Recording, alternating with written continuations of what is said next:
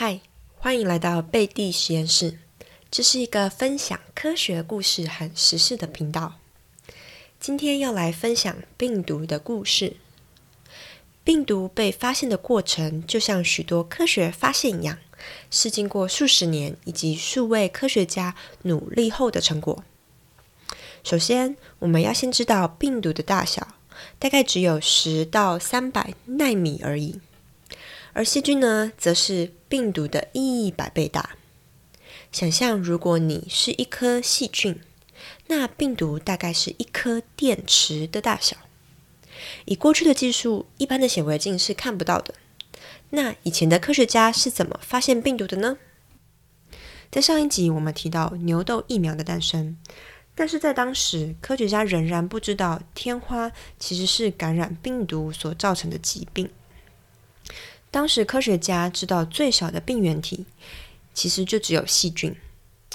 在十八世纪的时候，有一位荷兰的植物学家在研究烟草花叶病。如果烟草得到了这个疾病呢，它的叶子会呈现黄色的斑点。当时科学家进行了一个实验，他们将叶子捣碎的汁液透过一个仪器过滤掉细菌。如果这个疾病真的是由细菌导致的，理论上剩下的汁液呢就无法感染其他的烟草。但刚好相反的，健康的烟草经由这些汁液染病了。科学家就觉得很奇怪，想了想，他们怀疑，嗯，这应该是存在叶子中的一种毒素导致烟草花叶病的。他们将这些液体。也就是之前已经染病的叶子导出来的汁液呢，感染植物 A，再将这个染病的植物 A 叶子捣碎感染植物 B，之后再感染植物 C，以此类推。结果居然发现所有的植物都会得病。如果这只是毒素，那应该会随着每一棵植物的转移而被稀释。所以。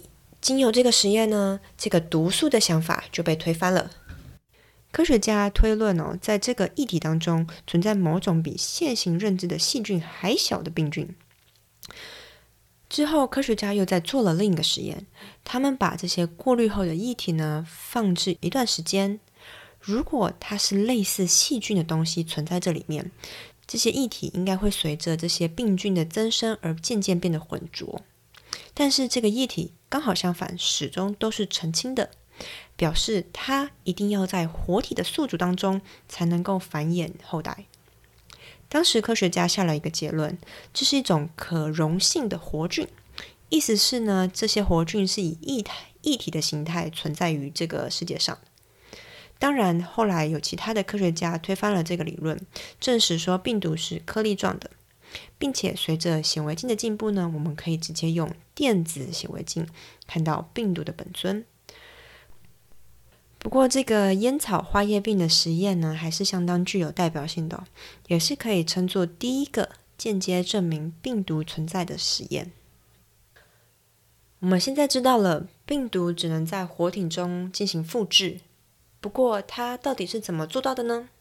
首先，病毒的外壳上有许多的蛋白质，它能够对应到细胞表面的受体，可以想象成两块拼图，一块在病毒的表面，一块在人类的细胞表面。当两块拼图拼在一起的时候，病毒才会进入细胞。这也是为什么病毒对宿主是有专一性的。比如说，感染植物的病毒并不会感染人类，感染鸟的病毒也不会感染乌龟。但是啊，病毒其实是会突变的，所以有时候它还是会跨物种。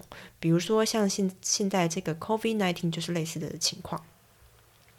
好，当病毒进入到这个细胞中呢，就会发生以下的事情。首先，病毒的外壳会被瓦解，释放出它自己的遗传物质，有可能是有可能是 DNA，有可能是 RNA。像这一次的 COVID-19 是 RNA 病毒。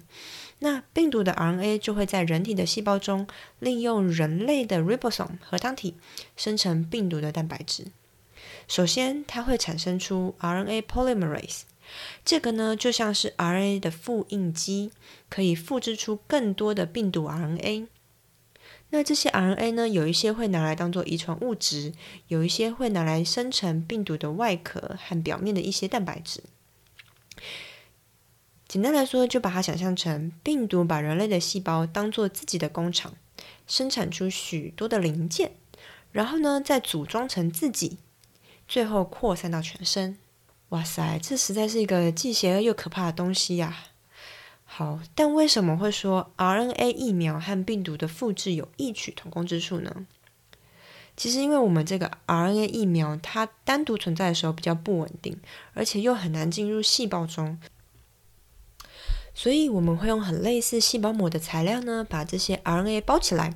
那这个形成的一个像是球体的东西，我们就叫做微肢体。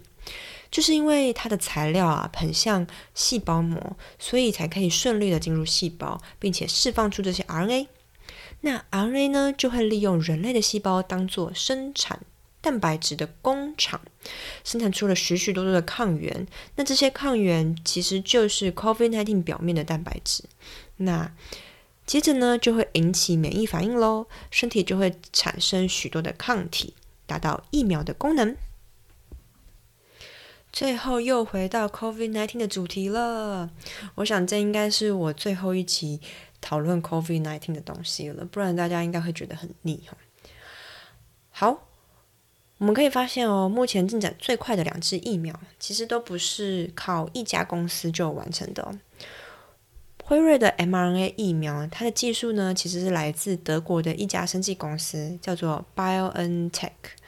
这家公司它本来就是致力于 mRNA 治疗的研究，当然它还有其他的呃产品开发，比如说像呃细胞治疗或者是抗体，还有小分子药物等等哦。他们有自己的生物资讯平台，可以用在基因的分析和处理上。所以当一月中国一试出病毒基因定序以后呢，他们其实很快就着手相关的实验了，并且在三月的时候就决定和辉瑞合作。除了辉瑞，其实他们还有和另一家公司是中国的药厂进行合作，叫做复星医药。虽然有点事后诸葛了，不过现在看起来这真的是一个完美的组合吼。为什么呢？首先，BioNTech 二零零八年才成立，其实对于一个药厂或者是生医公司生技公司来说，十二年其实还是蛮短的。所以其实他们算是一个蛮新的生技公司。那相信哦，BioNTech 在临床试验法规申请，嗯，工厂的生产可能没有辉瑞这么有经验。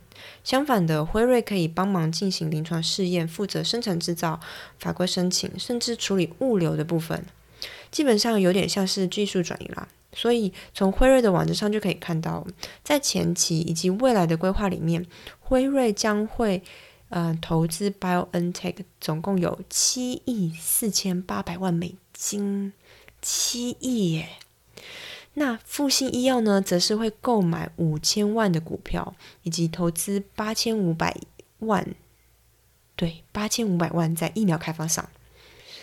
当然，我想中国这边的临床试验以及物流呢。应该就会是由复兴医药负责，所以看起来其实这真的是一个蛮坚强的阵容。